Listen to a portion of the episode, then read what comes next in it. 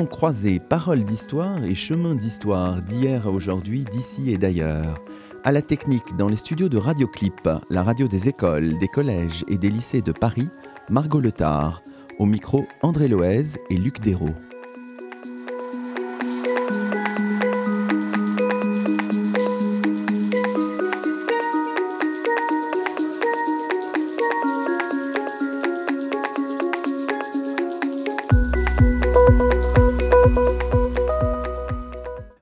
Toutes et à tous, c'est le 82e numéro de Paroles d'Histoire et le 11e numéro de Chemin d'Histoire, l'émission d'histoire de Radioclip. Exceptionnellement, nous vous proposons une émission croisée. Paroles d'Histoire et Chemin d'Histoire joignent aujourd'hui leurs voix. Bonjour André Loez. Bonjour Luc Dérault. Et nous avons la joie de cheminer aujourd'hui en compagnie de Claire Sautinel. Bonjour à vous. Bonjour à vous. Claire Sautinel, vous êtes professeure d'histoire romaine à l'université Paris-Est Créteil. Vous venez de faire paraître chez Belin, dans la collection Mondes anciens, un ouvrage intitulé Rome, la fin d'un empire, de Caracalla à Théodoric, 212, fin du 5e siècle. Aujourd'hui, nous revenons sur l'histoire de cette période d'intense mutation du monde méditerranéen, une période de transition et de recomposition intensément labourée par l'historiographie ces dernières décennies. Claire Sautinel, en préparant ce très beau volume hein, dans cette collection euh, qui est toujours aussi belle, avec des documents magnifiques, avec euh, une euh, narration très ample de la période, quels étaient vos choix initiaux en sachant que vous alliez faire un volume qui ferait le point finalement sur une période très discutée, très débattue, autour de laquelle des images sont cristallisées liées à la décadence, à la chute de l'Empire romain? Comment vous avez conçu à l'origine ce projet et avec quels axes que vous vouliez faire passer? Alors, il faut rappeler que ce volume euh, s'inscrit dans une série de trois volumes sur l'histoire de Rome, euh, un ensemble dirigé par Catherine Virlouvet, qui a été directrice de l'École française de Rome jusqu'à cet été et qui est maintenant professeure émérite à Aix-Marseille. Et euh, nous avons travaillé à la conception des volumes en équipe. Euh, les auteurs du premier volume qui est encore en cours d'écriture, ceux du deuxième volume, Rome, la cité universelle, hein, qui est paru il y a un an et demi, et celui-ci. Nous avons euh, échangé nos projets de plans et nous, nous, nous sommes lus les uns les autres et nous avons échangé. Donc, même si je suis le seul auteur de ce livre, il s'inscrit aussi dans une démarche collective. Et un élément de cette démarche collective était de faire une histoire de Rome, pas une histoire du monde méditerranéen, ni une histoire euh, de l'Empire, ni une histoire de la culture ou des mœurs. Donc le, fait de choisir Rome comme centre crée un fil conducteur qui est politique. Et ça, je crois que c'est un, premier point qui, qui, est très important. Et c'est d'autant plus important que pour le troisième volume, qui devait mener Rome jusqu'à sa fin, on a opté, après de mûres réflexions, pour une fin politique, celui de la fin de l'Empire romain d'Occident. Alors que si l'on travaille sur les transformations de civilisation, la fin de la ville euh, de la ville romaine dans l'Occident euh, ou sa, mutation, les chronologies ne sont pas les mêmes. Donc la, chronologie oblige d'une certaine façon. Et ici, très clairement, la fin du 5e siècle, c'est euh, le, renoncement à l'administration des provinces par l'Empire en Occident, suivi du renoncement à une présence impériale en, Occident. Donc le fil est largement politique. D'un autre côté, cette période, c'est une période sur laquelle je travaille depuis euh, toute petite. Hein. J'avais fait ma, maîtrise à l'époque déjà sur de l'Antiquité tardive, donc c'est un, champ que j'ai élaboré euh, pendant, euh, pendant très longtemps, une période qui me tient beaucoup à cœur. Et j'ai été très heureuse d'avoir cette occasion de présenter les choses en présenter les événements, présenter les évolutions, en tenant compte de ces débats historiographiques de ces dernières années, qui sont particulièrement vifs depuis une vingtaine d'années, disons, et qui sont ravivés aussi par des interrogations contemporaines hein, sur euh, l'effondrement, sur euh, euh, les migrations, sur la, transformation des structures politiques. Et j'ai trouvé que c'était vraiment formidable de disposer de cette euh, occasion de prendre le temps d'exposer ce que je savais. Alors peut-être qu'avant d'évoquer un peu la forme de l'ouvrage, qui est intéressante aussi, parce qu'il y a une espèce de cahier des charges hein, pour ce type d'ouvrage, on peut revenir, puisque vous l'avez vous évoqué à l'instant, sur les, bornes chronologiques, vous avez, nous avez expliqué un petit peu la fin. Alors pour le début, évidemment, ça suit le, précédent, mais c'est un peu étonnant puisque c'est une date qui est 212, qui se trouve au milieu d'un règne. Alors pourquoi Expliquez-nous un peu pourquoi ce, choix, Claire Alors, Sotinel. 212, c'est euh, l'année pendant laquelle l'empereur euh, Antonin, mieux connu euh, sous son surnom de Caracalla, octroie par un édit la citoyenneté romaine à tous les habitants libres de l'Empire. C'est un événement qui est modérément perçu par les contemporains, c'est un événement qui est presque d'histoire administrative ou juridique, mais on a considéré, là pour le coup, tous ensemble, puisqu'évidemment moi j'ai pris la, limite entre les deux volumes, elle a été choisie de conserve avec les auteurs du, volume 2, parce qu'elle signifie l'aboutissement d'un processus d'intégration des provinciaux à l'intérieur de l'Empire. Rome, c'est une puissance qui conquiert des espaces, mais sa longévité tient en partie au fait qu'elle sait intégrer à sa structure politique et à sa civilisation, si on veut, les populations euh, conquises au point que, en 212, on en vient à abolir la distinction juridique entre citoyens romains et provinciaux, et euh, citoyens d'une cité mais pas de Rome. Et ça nous a paru un moment à la fois politique au sens noble du terme et très significatif. Cette date de 212, vous la faites aussi travailler dans le volume en montrant que euh, cet octroi de la citoyenneté euh, globale, il pose aussi des questions nouvelles, des défis nouveaux à l'Empire. Et ça, c'est un peu un fil conducteur qu'on va retrouver de votre argumentation. D'une certaine manière, vous montrez que si l'Empire finit par disparaître, c'est aussi qu'il a été amené à se renforcer. Que paradoxalement, le renforcement même des structures impériales dans des cadres nouveaux, face à des défis nouveaux, notamment au IIIe siècle, eh bien, c'est aussi ça qui explique qu'il est devenu de plus en plus complexe, de plus en plus lourd à gérer. Donc, euh, le fil que vous tirez n'est pas celui, comme ça a été longtemps le cas d'une inexorable chute, d'une décrépitude, d'une décadence, mais au contraire d'un renforcement qui donne les conditions de sa disparition. J'en suis effectivement persuadé. Je pense que l'intégration, la, réussite même de l'Empire, parce que 212, dans le volume précédent, c'est présenté à juste titre hein, comme un formidable euh, accomplissement la réussite d'un processus de conquête qui, d'une certaine façon, s'étend sur, euh, sur plusieurs siècles. Mais l'intégration oblige. Et le fait d'appliquer le même droit à tout le monde renforce considérablement le travail des gouverneurs qui doivent rendre la justice, donc créer des engorgements dans les, euh, dans, les tribunaux, donc des frustrations dans les populations. L'intégration euh, juridique crée des attentes. Elle permet effectivement la promotion de tous les citoyens aux ordres supérieurs, aux fonctions impériales, mais euh, ce n'est pas le cas pour tous les citoyens. Donc tout en permettant à des élites dynamiques de s'investir dans l'administration impériale, elle vide aussi un peu les cités des élites locales et elle les, elle les affaiblit. Euh, l'intégration oblige aussi religieusement, et ça c'est évidemment un autre thème qui est très présent dans l'ouvrage. La religion romaine, c'est la religion des citoyens romains. Quand tout le monde est citoyen romain, la religion romaine, c'est la religion de tout le monde ce qui pose la question des dissidences religieuses, je pense évidemment au christianisme, en des termes complètement nouveaux. Et je pense vraiment que les grandes persécutions du IIIe siècle, c'est aussi la conséquence, c'est aussi le fruit des problèmes nouveaux posés par cette intégration. Alors, si on regarde un petit peu le, formellement un peu le livre, euh, comme tous les livres de cette série, il y a évidemment un ensemble d'illustrations, de mise en valeur de, de textes, euh, de cartes. Moi, j'en ai compté 32, euh, ce qui est quand même tout à fait utile pour, euh, pour les lecteurs, bien sûr. Alors comment avez-vous procédé pour, euh, pour ce choix, j'imagine, parmi tant d'autres? Euh, On a des sculptures, des fresques, des pièces de monnaie, des camées, des papyries, des manuscrits. Voilà, il y a des choses absolument formidables. Et pour prolonger la question de Luc, est-ce que l'iconographie était aussi un moyen pour vous, finalement, de compléter la narration politique par des aperçus sur la culture, sur l'économie, sur la société? Vraiment merveilleux d'avoir des lecteurs, des lecteurs comme ça qui lisent le livre comme on a voulu le faire. Hein. Donc, merci beaucoup. On, savait dès le départ, puisque ce n'est pas le premier volume de cette collection, la, générosité éditoriale hein, et la, possibilité d'avoir de, très nombreuses images. Donc, dès la conception même du volume, j'ai eu en tête, je me suis interrogée, j'ai pensé à des possibilités d'illustration, à des possibilités de texte. Et euh, au fur et à mesure euh, même de, l'écriture, j'avais des, fichiers, des listes avec des, choses possibles, des choses, euh, des choses souhaitables. Ensuite, la réalité pratique de la fabrication du livre rencontre ses, désirs. Hein. L'éditeur Belin a, mis, a, fait travailler sur le livre une iconographe, Françoise Naskolnikov, qui a fait un remarquable travail, mais qui propose des choses. Il y a des enjeux de coût.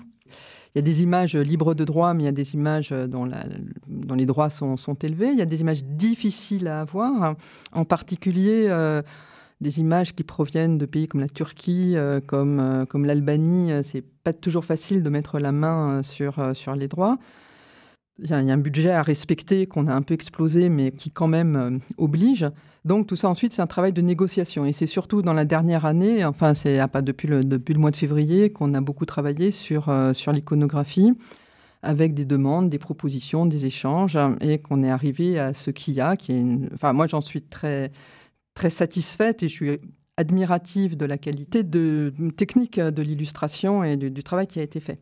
Et en effet, parce que au fil de l'écriture, en tenant compte du projet, mais aussi en l'adaptant au fur et à mesure qu'on écrit, comme on le fait euh, même déjà dans une dissertation, euh, l'obligation d'une narration euh, complète et suivie occupait beaucoup de place. J'ai effectivement beaucoup utilisé les images pour compléter sur, dans, le registre de la de la civilisation, de la culture, de la religion, euh, parfois de l'économie, euh, ce qu'il y avait dans le livre. Donc on, peut presque, on pourrait presque lire le livre euh, sur certains chapitres, enfin lire les images et leurs commentaires sur lesquels j'ai beaucoup, j'ai beaucoup travaillé et avoir des exposés un petit peu suivis à travers les images qui ne doublent pas le texte des chapitres, hein, mais qui vraiment le, complète. Alors vous avez dans, dans votre ouvrage, dans l'introduction, vous avez tout à l'heure mentionné un peu le, projet du, du, livre en répondant à une question d'André. Vous dites c'est un livre qui restitue la chaîne des événements qui ont accompagné la métamorphose du monde méditerranéen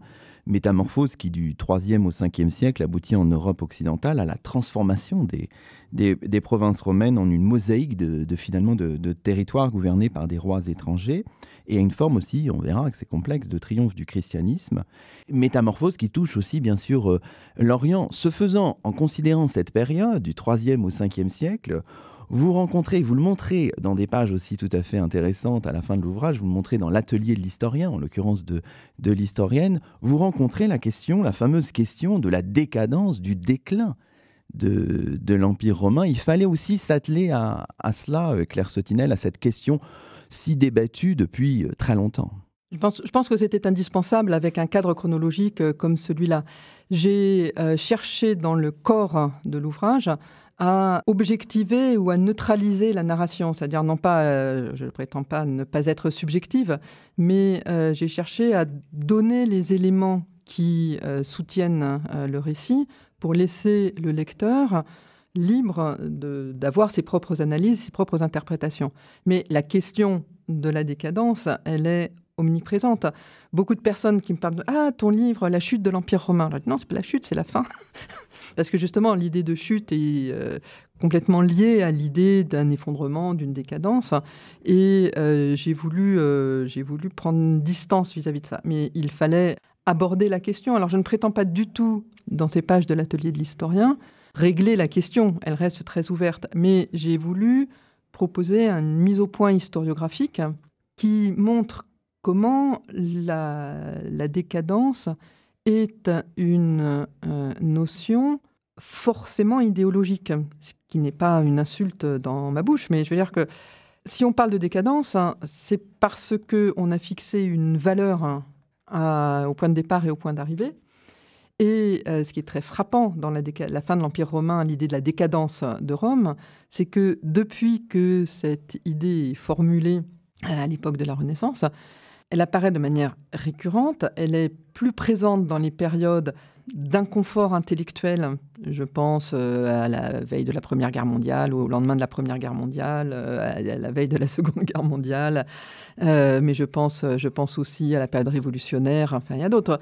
Et à chaque fois, elle est pensée dans des termes qui font écho aux situations contemporaines. C'est-à-dire que la fin de Rome, c'est un peu un miroir dans lequel chaque époque regarde ce qu'elle est et essaye, alors tout le monde n'essaye pas de faire la même chose, mais essaye souvent de, soit de, s'en servir comme d'une boule de cristal pour savoir ce qui va se passer, puisque chez les Romains, euh, les invasions barbares euh, ont, créé la fin de l'Empire, ce qui n'est pas exactement ce que je raconte dans le livre. Euh, aujourd'hui, les migrations vont créer la fin de l'Europe, hein, pour caricaturer à peine hein, certains messages, ou bien pour chercher des solutions ou bien pour chercher à comprendre ce qui se passe. Enfin, il peut y avoir différentes attitudes plus ou moins rationnelles. Et l'histoire sert toujours à ça, vous me direz. L'histoire, c'est toujours un, stock de, faits, de connaissances, de représentations dans lesquelles on cherche à comprendre aujourd'hui. Je crois que à cause du caractère euh, massif de ce qui nous apparaît comme la disparition du monde romain, ce que Ward Perkins appelle la fin d'une civilisation, mais qui ne date pas du tout comme moi, enfin, bah, forcément, puisque si on parle de, civilisation urbaine, de civilisation euh, euh, civique, la disparition, c'est 5e, 5e 7e siècle, hein. c'est pas, euh, c'est pas 3e, c'est pas 3e, 5e siècle. Bah, Rome, c'est fascinant, quoi. C'est, un modèle un peu indépassable et partout, on le retrouve dans la bande dessinée, dans la science-fiction, enfin, c'est l'empire par excellence pour nous. Vous avez dit, vous avez cité un, nom d'auteur sur lequel on peut revenir un instant, et vous avez dit aussi que c'est une question qui reste ouverte. Est-ce que d'une certaine manière, elle n'est pas peut-être plus ouverte qu'il y a une quinzaine ou une vingtaine d'années, où c'était finalement imposé assez largement, parmi les savants en tout cas, certainement pas dans le grand public, mais parmi les savants, l'idée d'une antiquité tardive qui était une transition finalement, suivant les, suivant les écrits de Peter Brown, une transition culturelle euh, plus douce qu'on ne l'avait pensé. On avait un peu rompu avec l'idée de la chute des invasions barbares, et puis on avait euh, créé un modèle d'une antiquité tardive avec euh, voilà des formes de, de, mutation culturelle sur la longue durée. Et il me semble que depuis une dizaine ou une quinzaine d'années, un certain nombre d'auteurs, dont euh, Ward Perkins que vous avez cité, euh, euh Schutz qui a travaillé sur le, déclin de la cité, euh, Peter Heather à sa façon sur les invasions et sur les Go et les Huns, ont remis un petit peu de catastrophisme dans le débat historiographique. On remis un petit, on durcit un petit peu le, rapport à cette fin de l'empire. Alors je pense qu'il y a un certain malentendu sur cette sur ce sur ce débat historiographique. On peut le on peut le lire de différentes, de différentes manières. La, période Peter Brown, hein, qui n'est pas terminée car Peter Brown euh, continue de travailler. Peter Brown, euh, historien irlandais qui publie aux États-Unis depuis euh, très longtemps maintenant et qui est un grand maître de l'histoire de cette période, a un discours que certains appellent optimiste, voire lénifiant, voire plein d'illusions sur l'Antiquité tardive. Mais si on lit Peter Brown, ce n'est pas qu'il ait un discours optimiste, c'est qu'il parle de choses, qu'il s'intéresse à des sujets, l'histoire culturelle et l'histoire euh, religieuse, qui ne connaît pas de catastrophe, qui connaît une évolution, mais aussi un enrichissement. On peut considérer que Saint Augustin, euh, c'est moins bien que Cicéron, mais on peut considérer aussi que c'est mieux. Dans ce registre-là, on a euh, la naissance de littérature euh, en langue vernaculaire, la littérature syriaque, la littérature arménienne. On a euh, une multitude d'auteurs, poètes et autres passionnants. Si on s'intéresse à ça, on peut avoir un discours optimiste. Et en France, une génération avant Peter Brown, c'était Henri-Irénée Marou, qui avait le premier articulé, formulé ce, ce rejet de l'idée de décadence autour justement de la personne et de l'œuvre de Saint-Augustin. C'est un euh, petit livre, un Décadence romaine ou Antiquité tardive, qui est au seuil, qu'on peut toujours conseiller, hein, en particulier aux enseignants, enseignants qui nous écoutent, parce que c'est un, guide très très, euh, très très stimulant sur ces problématiques. Très stimulant et qui ne dit pas que tout va bien, qui dit simplement si on ne s'intéresse pas à l'histoire politique, il y a des tas de choses qui vont bien. Ce qui s'est passé, c'est que, un peu dans l'enthousiasme de ces grands maîtres, et parce qu'il y a aussi des effets de, balancier dans l'historiographie, après avoir eu une période pluriséculaire euh, dans laquelle euh, euh, on voyait que corruption, décadence, fin, abomination à la fin de l'Empire romain, ça faisait un petit peu du bien de regarder cette période sans chercher à forcément y voir hein, la décadence. Et euh, les disciples des maîtres n'égalent pas toujours leurs maîtres. Euh, c'est-à-dire que euh, parmi la, floraison d'études sur l'Antiquité tardive, parce que c'est un domaine qui a connu un très grand dynamisme dans les années 70, 80, 90, il y a des gens qui ont effectivement mal lu Peter Brown ou Henri-Irénée Marot et qui ont appliqué un petit peu à l'ensemble de l'histoire cette vision irénique. Et la réaction de quelqu'un comme Peter Heather ou de, de, Brian Ward Perkins elle est un peu ambivalente. Parce qu'elle est d'un côté de dire faut pas oublier l'histoire politique. Et ça, avant eux, il y a un historien italien qui s'appelle Andrea Giardina, qui avait écrit un article dans l'excellente revue Antiquité tardive qui s'appelait L'explosion del tardo antico. Le, tardo antique explose. Et il disait, c'est, on n'en peut plus du tardo antique parce que, à force de dire, il n'y a pas de coupure, il n'y a pas de fin, il n'y a pas de. On finit par avoir une antiquité tardive qui prétend, mais c'est quand même l'idée dominante aujourd'hui, particulièrement chez les médiévistes, une antiquité tardive qui commence hein, au IIIe siècle et qui dure jusque bien après Charlemagne. Et ça devient une sorte de bouillie d'histoire immobile dans lesquelles plus rien n'apparaît. Et l'article d'Andrea Giardina, c'était de dire attention, il y a des césures et les événements politiques, ça compte. La fin de l'Empire romain, ça compte. Et c'est ce que fait Peter Heather, par exemple. Brian Ward Perkins, c'est un petit peu différent parce que Brian Ward Perkins, il s'intéresse pas plus à l'histoire politique que euh, Peter Brown ou euh, Henri René Marou, mais il dit, et ça c'est assez anglais, il dit oui, bon, d'accord, vous dites que l'Antiquité tardive, c'est très bien, euh, il se passe beaucoup de choses positives, mais quand même, le confort disparaît. Et ça, c'est la pointe de son petit livre qui est passionnant sur la fin d'une civilisation, qui est de dire on ne peut pas nier qu'on est moins confortable si on vit quelque part euh, en Gaule euh, ou en Bretagne au 7e siècle que si on y vit au 3e siècle. la poterie est de moins bonne qualité, les tuiles sont euh, de moins bonne qualité, les maisons sont moins bien couvertes. On, produit local, on, fait de la décroissance. Donc il y a aussi quand même un petit jeu sur qu'est-ce que c'est que la vraie civilisation, qui rejoint les questions des, des Lumières, avec l'idée que la vraie civilisation, c'est euh, bien la civilisation romaine dans son, à son apogée, c'est-à-dire les termes, euh, le chauffage euh, central, la possibilité de boire du vin grec quand on habite en Bretagne, etc. Pour euh, prolonger peut-être sur un, dernier aspect de ces débats qui euh, ont été très importants, qui sont toujours très importants, dans les grands courants qu'on a évoqués, Henri René Marou, Peter Brown d'un côté, puis ces autres auteurs, on n'a pas parlé d'un autre aspect de ces débats qui a été aussi très important, qui est le volet économique et social, avec mm. toutes les théories disant que la fin de l'esclavage était la fin du monde antique, que le changement des rapports de production, euh, dans la lignée de Marx, de Max Weber, toute une série d'historiens s'étaient attachés aussi à penser ces questions, qui restent présentes, notamment chez les médiévistes, hein, tous les débats sur le le passage du servage, de l'esclavage au servage, est-ce qu'il a eu lieu et comment, etc.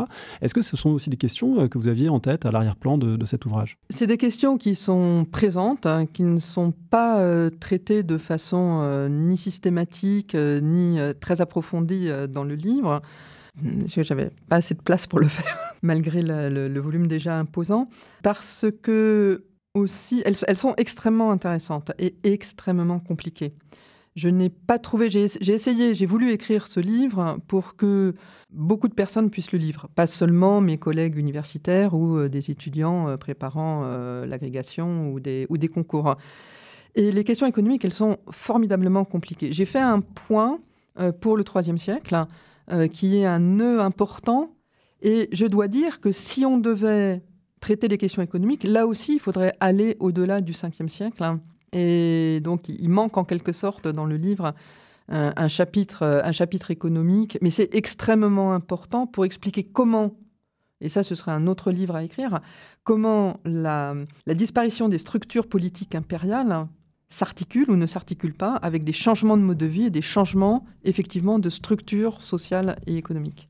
Je voulais vous interroger aussi sur la dimension religieuse, parce que c'est votre spécialité au départ. Hein. Vous mmh. êtes mmh. historienne du christianisme, du religieux à cette époque-là. Alors évidemment, j'imagine que pour vous, il y a eu une certaine forme de, défi finalement à articuler tout votre savoir dans ce domaine-là avec la question politique qui est la question principale de cet ouvrage, Claire Sotinel. Oui, je pense que la question, euh, la question religieuse, c'est une question euh, en soi formidablement intéressante pour, euh, pour cette période bien sûr, c'est la, période du euh, développement du christianisme qui, euh, euh, au, début du IIIe siècle, concerne quelques régions de l'Empire où le christianisme est partout très minoritaire, n'est pas reconnu, n'est pas toujours compris comme une religion organisée, parfois perçue plus comme une philosophie ou une façon d'être. Et à la fin de la période, l'Empire romain affirme que le christianisme est la religion officielle, les lois sont imprégnées de christianisme et les chrétiens sont majoritaires. Donc il y a cette transformation qui est très importante.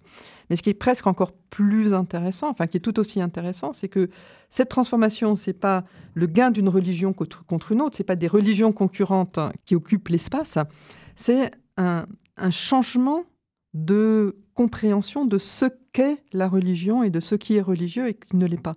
Le passage d'une religion civique, comme le sont les polythéismes classiques, à une religion de la personne et de la communauté, comme l'est le christianisme, c'est une révolution énorme, bien plus importante que, euh, enfin, qui, change vraiment l'histoire de l'Occident, qui suppose aussi des influences orientales importantes et qui est absolument passionnant.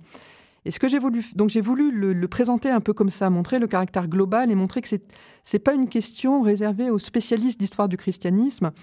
Bien sûr, il faut parler de l'arianisme, du donatisme, de Chalcédoine et de tout ça parce que ça a existé.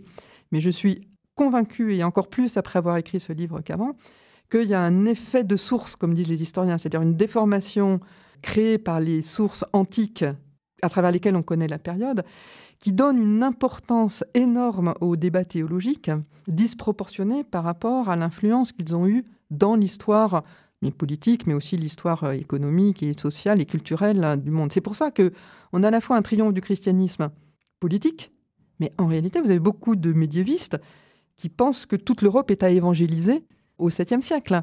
Pourquoi? Parce que l'évolution christianisme, de la place du christianisme, elle n'est pas égale dans tous les domaines. Et j'ai essayé, j'ai beaucoup travaillé pour communiquer ce sens des proportions, en quelque sorte, dans le livre.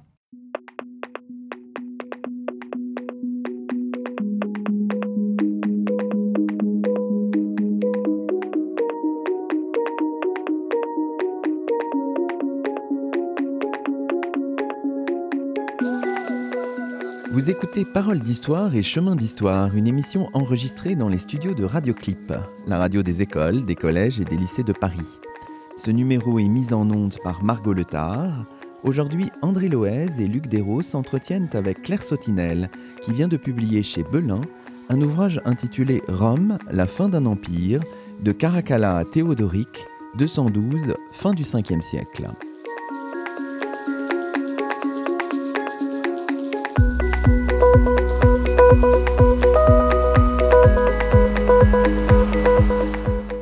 Alors, Claire Sautinel, on vous propose dans cette deuxième partie de l'émission de nous promener, un peu de se promener dans votre ouvrage, avec quelques coups de projecteur évidemment, puisque le texte est volumineux, hein, quelques 650 pages, et en abordant d'abord peut-être les secousses du, du siècle. Alors, il faut peut-être revenir évidemment sur ce concept de crise du IIIe siècle, parce que c'est un concept euh, qui a été évidemment euh, débattu par l'historiographie. Oui, pendant le IIIe siècle, hein, euh, l'Empire romain connaît des, crises successives, des difficultés euh, majeures, euh, des difficultés militaires. En Perse, dans l'Iran actuel, apparaît une nouvelle dynastie, la dynastie sassanide, qui, au lieu du royaume parthe, veut reconstituer la Perse dans toute sa grandeur antique et qui veut s'affirmer face à Rome. Donc, en Orient, Rome a un adversaire redoutable.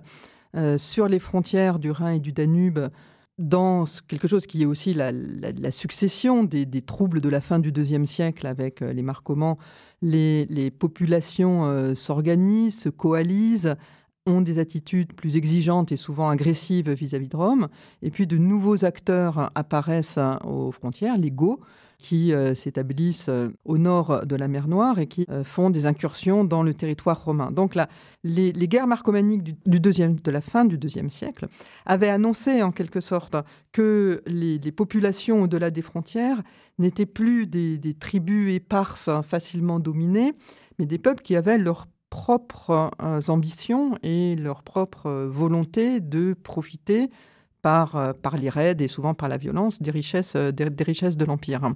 Mais l'apparition d'Ego et l'installation de la dynastie sassanide, ça, ce sont des changements géopolitiques majeurs qui font que l'Empire ne peut plus être isolé, ne peut plus être la seule puissance elle-même. L'Empire est obligé de tenir compte des autres. Et tenir compte des autres, ça veut dire faire la guerre. Ça veut dire euh, recruter des hommes, ça veut dire dépenser beaucoup d'argent pour les déplacer d'un front à l'autre, pour les équiper. Ça veut dire aussi assurer la présence impériale.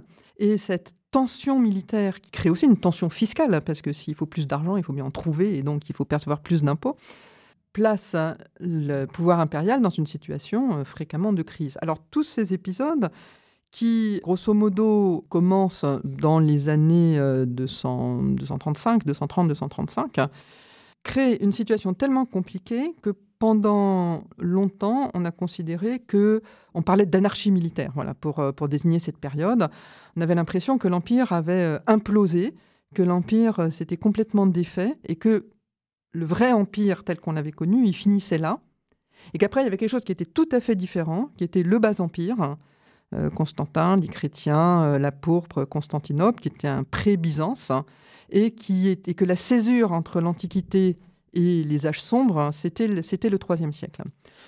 Plein de travaux euh, d'excellents historiens, en particulier français et allemands, euh, dans les années 60-70, euh, ont permis de, relativiser cette, cette, notion. Je pense à des gens comme François Jacques, je pense à des gens comme Claude Le Pellet, je pense à des gens comme André Chastagnol et d'autres, et bien d'autres, enfin, qui, qui ont permis de ne pas se laisser prendre au discours des sources qui sont particulièrement lacunaires sur cette période. Alors, il faut le dire aussi qu'une de nos sources pour cette période, c'est la fameuse histoire euh, Auguste, qui est un texte extrêmement complexe. Là, il faut que vous nous l'expliquiez parce que vous revenez souvent bah sur l'histoire Auguste hein, dans cet ouvrage. L'histoire Auguste, c'est la seule source narrative continue que l'on ait pour le cœur du IIIe siècle, c'est-à-dire justement ces années de crise.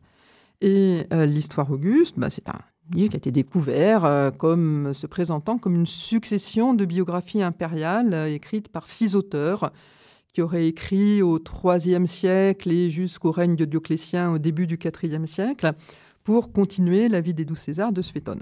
Euh, ce texte est plein de sexe et de sang et de, choses palpitantes et de monstres et de, de personnages extraordinaires. Donc les historiens sérieux qui l'ont édité ont considéré que ce n'était pas une source très fiable de toute façon. Bah, c'était euh, c'était de, de l'histoire euh, anecdotique qui ne permet pas de comprendre les choses. Mais on l'a quand même utilisé comme étant la base de la chronologie et la base de l'histoire événementielle de tout ce que l'on a.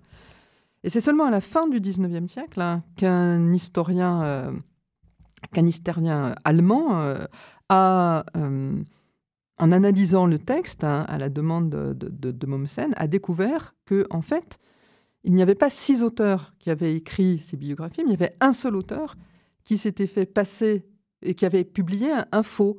Tout le monde connaît des livres du genre Le manuscrit trouvé à Saragosse, enfin, ou des romans qui commencent par Dans mon grenier, j'ai trouvé euh, ce manuscrit que je copie fidèlement.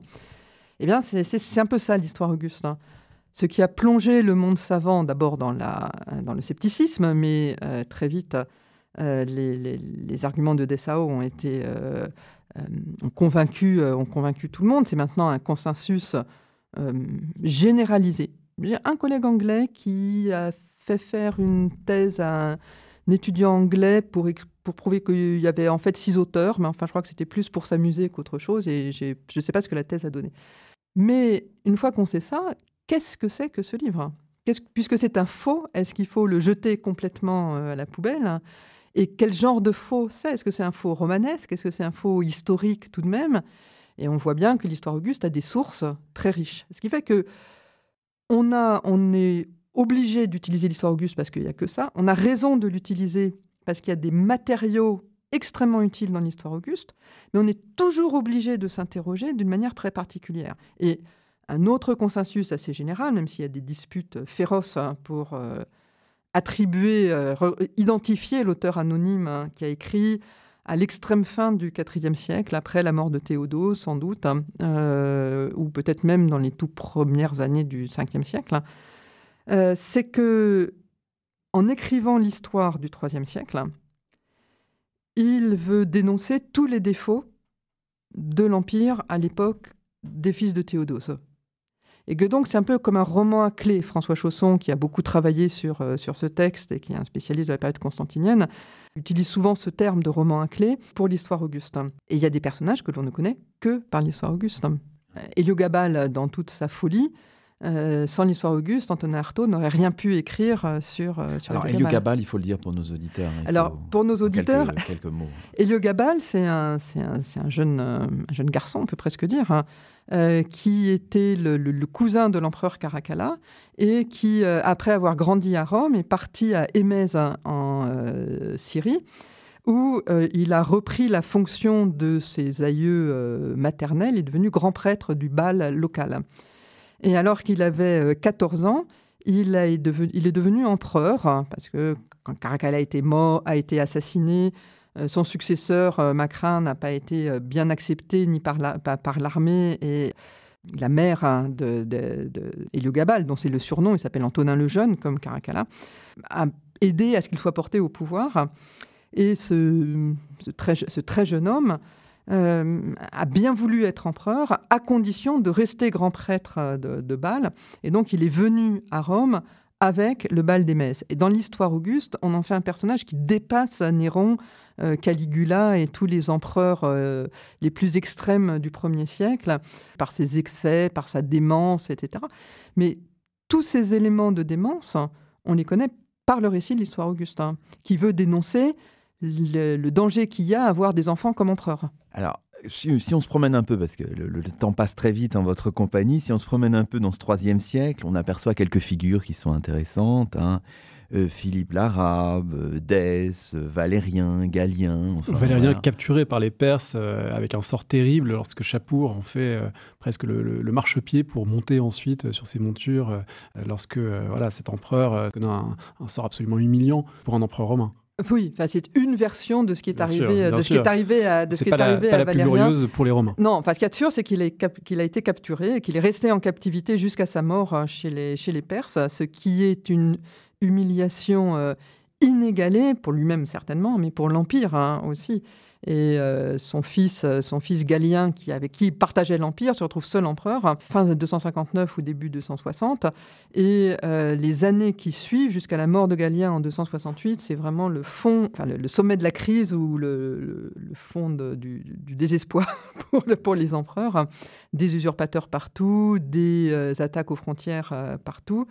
Et Galien, dans l'histoire auguste, est présenté comme euh, un empereur euh, dévoyé, euh, incapable, lâche, avec des choses qu'on repère bien, le fait qu'il n'est pas allé au secours de son père, mais en même temps, les travaux de Michel Christol l'ont montré, euh, cette image de Galien contraste avec l'ampleur des réformes qu'il accomplit pendant son règne et qui prépare la restauration de l'Empire. Il tient la barre, en fait, hein, quand même. Il tient une barre étroite, hein, parce que mais... y a, en Gaule, il euh, y a un, des empereurs euh, qui contestent son autorité, ce qu'on appelle l'Empire gaulois. Euh, en Orient, euh, Odena, roi, prince de Palmyre, aide à repousser les Perses mais euh, après sa mort, sa veuve Zénobie euh, cesse de reconnaître l'autorité impériale. Donc on a un royaume de Palmyre, un empire gaulois, et le pauvre Galien, il n'a plus que euh, le centre. Mais il ne renonce pas. Il ne renonce pas. Il y a une résilience extraordinaire de l'Empire au IIIe siècle qui permet une reconstruction. Une reconstruction et même une réinvention, si on pense à, Doclé à Dioclétien, puisqu'on avait déjà des empereurs qui régnaient avec leurs fils, mais on va carrément associer de façon encore plus complexe des binômes impériaux avec un César, un Auguste, euh, divisé en deux, en divisant aussi les espaces. C'est la tritrarchie. Donc c'est ce système qui n'a pas duré si longtemps, mais qui a été quand même une tentative très originale de repenser l'Empire en, en prenant acte, en quelque sorte, de cet éclatement spatial possible. Tout à fait. Et euh, Dioclétien, c'est un personnage extraordinaire et certainement un des esprits politiques les plus euh, remarquables qu'un historien puisse rencontrer. On le situe dans le temps pour euh, ceux celles qui nous écoutent. Il prend le, il prend le pouvoir euh, en 284. Il faisait partie de l'armée de l'armée impériale. Il prend le pouvoir après la mort accidentelle du fils de l'empereur lui-même assassiné. On ne va pas rentrer dans les détails complexes et toujours croustillants de cette période. Et il a voulu réformer l'Empire. Et ça, c'est très rare dans l'Antiquité, quand on peut vraiment, et on ne peut pas contester ça avec Dioclétien, qu'il y ait un, projet, pas forcément un projet euh, qui existe tout entier dans son esprit au moment où il prend le pouvoir, mais que pour euh, s'adapter aux situations euh, difficiles, ce que tous les empereurs ont dû faire, et souvent avec beaucoup d'inventivité, même avant lui, il prend des mesures qu'il systématise. Et c'est ça qui en fait un vrai réformateur. Et justement, cette idée que dans un empire aussi grand, quand il y a des difficultés militaires, la présence impériale est toujours demandée. Et l'empereur euh, ne peut pas être partout à la fois. Euh, donc, Parfois, des empereurs ont associé leurs fils avec le problème de la différence d'âge et de l'inégalité du, prestige. Et Dioclétien, il invente la, construction artificielle d'une famille impériale avec deux Augustes et deux Césars et des répartitions géographiques autonomes. Mais il invente aussi, avec euh, beaucoup de culot d'une certaine façon, mais aussi parce que le Sénat a été profondément affaibli pendant tout le IIIe siècle, de redécouper complètement les provinces pour faire des provinces adaptées à ce que peut faire un gouverneur dans son travail. Tout à l'heure, je disais, à cause de l'intégration, le travail du gouverneur est beaucoup trop lourd parce qu'il doit assurer le, contrôle des, tribunaux pour tout le monde et plus seulement pour les citoyens romains. Eh bien, c'est la décision qui a cette conséquence, elle est prise en 212. La solution, elle est prise euh, à la fin du IIIe siècle, quand on fait des provinces plus petites pour que le gouverneur puisse faire son travail. Il y a comme ça toute une série de mesures dans le domaine de la fiscalité et dans les autres qui en font un réformateur extraordinaire. Mais effectivement, l'empire de Dioclétien, sa logique est la même que celle de l'empire d'Auguste. Les fonctions de l'empereur, c'est toujours assurer la paix euh, de l'empire et la prospérité des citoyens mais les moyens pour l'obtenir ne sont plus les mêmes. L'Empire a été profondément réformé. Au bout du compte, la, tétrarchie, c'est un échec. Alors la tétrarchie est un échec. Ce qui est un échec, c'est euh, le système de euh, choix libre d'empereurs que l'on associe à cause de leur qualité. C'est un peu une déclinaison. La tétrarchie, ça vient pas de rien non plus. C'est un petit peu l'adaptation aussi du soi-disant choix du meilleur euh, des empereurs Antonin, Trajan. Euh, Adrien, euh, Antonin Le Pieux et compagnie. Mais en fait, ça marche bien quand les empereurs n'ont pas d'enfants. Et dès que les empereurs ont des fils, ça ne marche pas bien parce que ces pères pensent toujours que leur fils est justement l'empereur idéal pour gouverner. En revanche, la, donc la tétrarchie, c'est une, expérience qui est brève et elle est fascinante comme expérience politique, mais elle n'occupe pas un espace euh, très important. En revanche, aucun empereur ne renoncera par la suite à l'idée qu'il faut savoir mettre des empereurs là où il faut. Donc, euh, euh, c'est euh, bon, Constantin, c'est facile, c'est très prolifique, il a plein d'enfants, il a des neveux, donc il a plein d'empereurs à mettre ici ou là. Mais ensuite, les fils de Constantin se, partagent le gouvernement de l'Empire comme l'avait fait leur père. Rien ne marche très bien. Et ça, c'est quelque chose d'intéressant que je n'avais jamais, ça fait, ça fait combien, 30 ans que je fais de l'histoire romaine, j'avais jamais réalisé à quel point c'était important et étonnant que dans toute la durée de l'Empire, il n'y ait jamais eu de règles de succession. Il n'y a jamais eu de, règles de succession d'aucune sorte. Hein. Je veux dire, chaque succession est un problème, hein. euh, sauf dans le cas idéal où euh, un enfant parfait succède à son père. Et en fait, curieusement, c'est pratiquement jamais le cas. Cette question du, partage territorial de la répartition, elle renvoie à une autre question qui est, euh, vous le dites, un cliché historiographique finalement très ancré, qui est euh, la division entre Orient et Occident.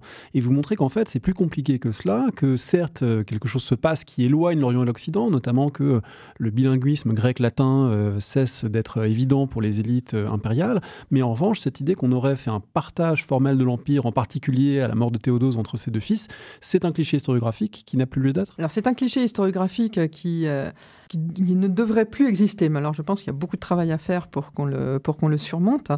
Ça m'a énormément frappé parce que j'avais jamais fait beaucoup d'histoire politique euh, du 5e siècle, que j'ai trouvé tout à fait euh, passionnant. Et de voir à quel point les cours de Constantinople et de Milan, puis de Ravenne, sont investis dans leur histoire respective et travaillent au sort commun de l'Empire, ça met en évidence que L'unité de l'Empire, que je connaissais bien sûr déjà, hein. lorsque le code, théodosien est, euh, est proclamé, c'est rassembler des lois qui sont valables pour tout l'Empire, Orient et Occident. Et quand une loi nouvelle est promulguée par un empereur, elle est promulguée toujours au nom des deux ou des trois empereurs euh, régnants. Elle n'est jamais euh, promulguée que pour une région séparée. Donc ça, l'unité juridique de l'Empire, il y a deux consuls qui sont les deux, les deux mêmes consuls partout dans l'Empire, en Espagne, en Égypte ou ailleurs. Enfin, ce qui m'a beaucoup intéressé, c'était de voir que cette idée de, séparation de l'Empire en deux, à mon avis, c'est une invention de, l'évêque de Rome. Faut, au Moyen Âge, expliquer et justifier pourquoi l'Église de Constantinople a perdu toute légitimité. Et euh, affirmer que les deux parties de l'Empire se sont séparées et que l'évêque de Rome a acquis son autorité dans l'Empire et non pas après l'Empire, c'est une condition euh, utile pour renforcer le prestige de Rome vis-à-vis des rois euh, d'Europe. et, je pense qu'il y a la construction d'un récit de partage euh, parce que c'est effectivement bien plus ancien que l'idée de décadence ou que l'idée de, chute de l'Empire romain, cette idée de partage. Mais je crois quand même qu'on peut en trouver, on peut en trouver l'origine. Du coup, donc tous les manuels scolaires qui montrent cette ligne en 410 avec Honorius et Arcadius de chaque côté, il faut les réimprimer avec des cartes, euh, des cartes différentes maintenant. Moi, j'aimerais bien, surtout que la ligne, elle est tellement, euh, elle est tellement rectiligne et tellement irrémédiable. Et il y a toujours dans la légende Empire d'Orient, Empire d'Occident on, peut désigner des zones, des zones administrées par Honorius et administrées par Arcadius, ça c'est sûr. Hein. Mais, et c'est vrai qu'il y a des crises politiques euh, aiguës euh, à l'époque de, à de mais euh, l'idée que l'Empire soit partagé à ce moment-là, je pense que c'est une grave, grave erreur qui empêche de comprendre politiquement la transition entre l'Empire romain et les royaumes, entre l'Empire romain et l'Empire byzantin, enfin, qui est le même mais qui est quand même euh, différent, entre l'Antiquité et le Moyen Âge. Ce faisant, on s'est transporté là finalement à la fin du 4e au début du 5e siècle. Si on peut faire juste un petit retour en arrière sur... Euh, le moment Constantin et sur sa conversion, politiquement, c'est très important aussi, évidemment. Et ça intéressera aussi euh, nos, collègues du, euh, de l'enseignement secondaire, puisque Constantin revient en force dans les programmes depuis cette année en classe de seconde. Oui, Constantin, c'est vraiment euh, un moment important pour beaucoup de choses, mais aussi particulièrement pour l'histoire du christianisme. c'est aussi un personnage très controversé qui a fait l'objet de débats infinis. Dans le cadre de la réforme, les luthériens et les calvinistes reprochant à Constantin d'avoir perverti le christianisme et d'avoir créé ce qui est pour eux, à leurs yeux, ce monstre qu'est l'Église catholique euh, romaine, et donc suscitant des défenses hein, de la part des églises catholiques, mais c'est aussi un personnage très important euh, entre orthodoxes hein, et euh, entre orthodoxes et catholiques. Dans l'Église orthodoxe, c'est Saint Constantin, tandis que l'Église catholique a toujours eu une vision un peu défiante vis-à-vis -vis de cet empereur qui, s'est tant immiscé dans les, affaires, euh, dans les affaires ecclésiastiques. Mais si on en reste à ce que nous dit véritablement l'histoire, euh, on a un empereur qui, à partir de 312, date à laquelle il a fini d'éliminer ses rivaux dans la partie occidentale de l'Empire et il entreprend de, gouverner en bonne intelligence avec un autre ex-tétrarque, Licinius, qui prend en charge l'Orient. Constantin affirme publiquement et met en œuvre le fait que le Dieu des chrétiens est le Dieu protecteur de sa dynastie. C'est ça, sa conversion au christianisme, et c'est une vraie conversion au christianisme. Il y croit vraiment. On a des, textes de Constantin qui, euh, certains sont dans le livre, qui, qui, montrent qu'il euh, croit au Dieu des chrétiens et qu'il a confié son sort et le sort de sa famille et de l'Empire au Dieu des chrétiens. Et euh, cette conversion de Constantin, elle a une conséquence, enfin, elle a d'énormes conséquences. C'est pas elle qui met fin aux persécutions, parce que Galère avait déjà mis fin aux persécutions euh, des, enfin, des 308. Euh, c'est pas très longtemps auparavant, mais euh, tout de même, c'est. Mais en revanche, dans ce, texte qu'il écrit avec Licinius à Milan en février 313 et qu'on appelle souvent l'édit de Milan, bien que ce soit pas un édit, mais c'est pas très, pas très grave. C'est une question technique. Il affirme que chacun doit pouvoir pratiquer sa religion librement, donc c'est effectivement un principe de tolérance hein, de la pratique religieuse, mais il entreprend aussi de placer le christianisme sur le même plan que la religion officielle, c'est-à-dire qu'il donne des privilèges aux clercs chrétiens, qu'il donne de l'argent aux églises chrétiennes pour qu'elles puissent euh, fonder des églises, il restitue euh, tout ce qui a été euh, confisqué aux églises sans chercher du tout à convertir les populations de l'Empire, parce que ça c'est assez intéressant, l'Empire s'est christianisé sans qu'il y ait de politique de conversion euh, délibérée, organisée, avec des mesures que l'on pourrait repérer. Le modèle impérial a fait son effet et associé au dynamisme du christianisme, ça ouvre une nouvelle, euh, une nouvelle période euh, de l'histoire religieuse de l'Empire. Avec euh, une grande prudence aussi dans ses actes publics, dans les symboles qu'il diffuse, puisque si on regarde les monnaies de Constantin, les édifices qu'il fait construire, l'arc de Constantin, il n'y a pas une affirmation triomphale du christianisme et de ses symboles. Pas du tout, et parce que justement, c'est pour ça que je dis qu'il adopte le dieu des chrétiens comme dieu protecteur de sa dynastie et plus tard de l'Empire, mais il reste grand pontife. Il continue de nommer des prêtres dans les collèges, dans les collèges sacerdotaux. Il continue d'autoriser la construction de temples pour le culte impérial.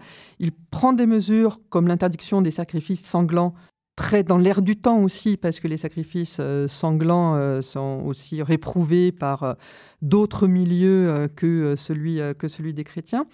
Il établit un langage impérial de neutralité religieuse. Et c'est très intéressant parce que, alors il le fait, il est obligé de le faire, il est contraint par sa fonction parce qu'il est-ce qu'il aurait voulu le faire ou pas? Je dirais que ça m'intéresse pas tellement. Le fort intérieur de Constantin m'intéresse pas tellement, mais il aurait heurté les élites traditionnelles euh, très fortement s'il avait renoncé au grand pontificat ou s'il avait voulu fermer les temples, ce qu'il ne fait absolument, absolument pas. Donc voilà, c'est une sorte de, réalisme politique. Mais cette neutralité du vocabulaire hein, idéologique, elle crée une situation de pluralisme religieux de fait. Parce que le christianisme est considéré cette fois-ci vraiment comme une religion à l'égal des autres, les, espaces publics, les, forums, les théâtres, doivent se défaire de leur caractère religieux pour que des groupes de populations différents puissent s'y rencontrer. Et euh, ça fait du IVe siècle, du cœur du IVe siècle, jusque dans les années, euh, jusqu'à Théodose, jusqu'en 390 à peu près, euh, un moment très particulier dans lequel on, on, a ces groupes religieux qui coexistent, qui se détestent éventuellement les uns les autres, mais il n'y a pas de guerre de religion, il n'y a pas de... Il y a donc des sortes, des négociations constantes hein, des uns et des autres qui sont absolument passionnantes. Dans ce quatrième siècle-là, évidemment, on pense aussi au règne de Julien, qui, pour les auteurs euh, chrétiens, s'appelle Julien l'Apostat, qui semble constituer a priori une espèce de, parenthèse. Julien, a, donc, qui a régné de 360 à 363, mais qui a, été, qui a été euh, promu César hein, par son cousin euh, Constance hein, dès 354. Il a beaucoup de raisons, une fois qu'il devient seul empereur, de vouloir instaurer un peu une rupture vis-à-vis -vis de la famille constantinienne, puisque à la mort de Constantin en 337, tous les membres de sa famille, à l'exception de son frère Gallus, ont été euh, assassinés par l'armée, sans qu'il y ait de répression impériale après, pour laisser le champ libre au seul euh, fils de, Constantin. Mais Julien, donc, il a été baptisé très tôt, il a été élevé dans le christianisme, ce qui est une façon aussi de le tenir à l'écart hein, des jeux politiques.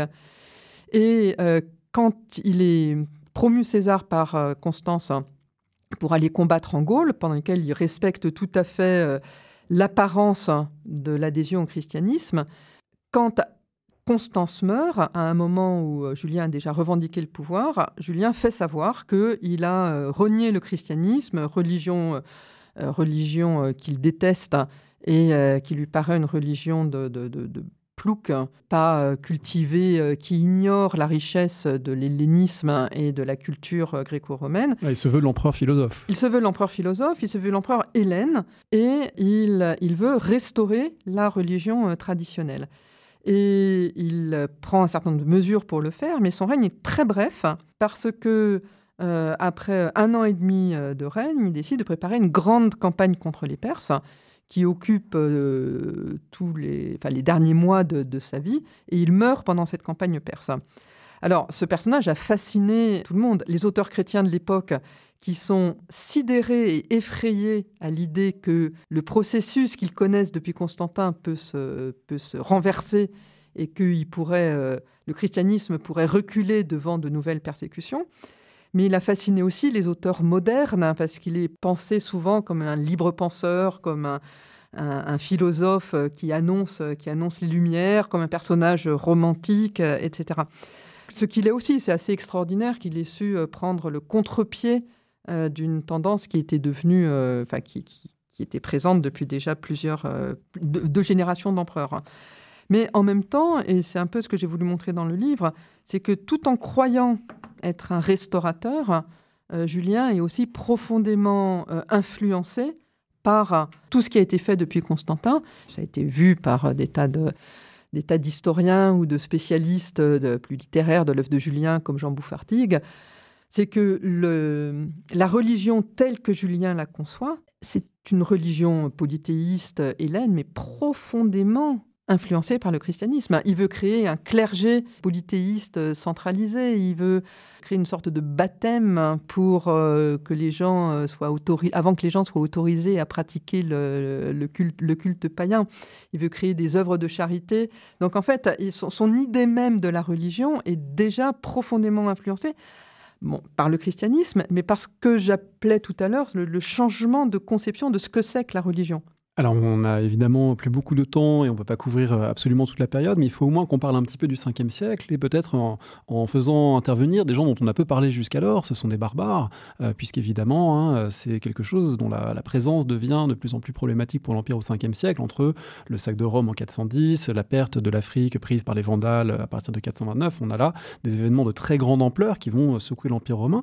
Sans les raconter, peut-être qu'on peut essayer de les mettre en perspective. Longtemps, on a parlé d'invasion barbare, on est revenu. Euh, depuis sur ces termes, on emploie euh, d'autres termes, on a montré aussi qu'ils étaient moins nombreux qu'on l'avait euh, longtemps supposé, mais en revanche, il y a quand même une inversion qui se produit. Longtemps, c'était Rome qui soumettait les barbares et les barbares qui payaient tribut, et puis progressivement, c'est Rome qui va euh, les intégrer, tenter de les acheter, d'acheter leur loyauté, de les intégrer à son armée, et ce système finit par dysfonctionner, finit par ne plus être tout à fait tenable. Alors oui, il y, a, ça. je pense qu'il faut se, méfier du, mot même de barbare.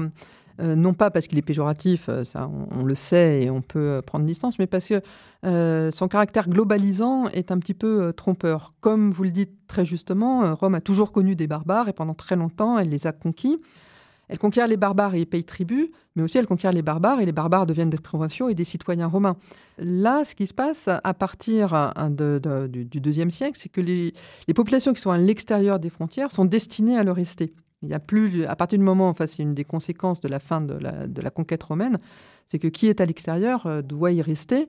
Ça réifie en quelque sorte euh, cette idée justement de cette idée de barbare qui, vaut pour tous les habitants en dehors des frontières. Les, latins appellent, euh, et même les grecs aussi d'ailleurs, appellent parfois les perses des barbares, hein, simplement parce qu'ils sont non gréco, gréco-romains.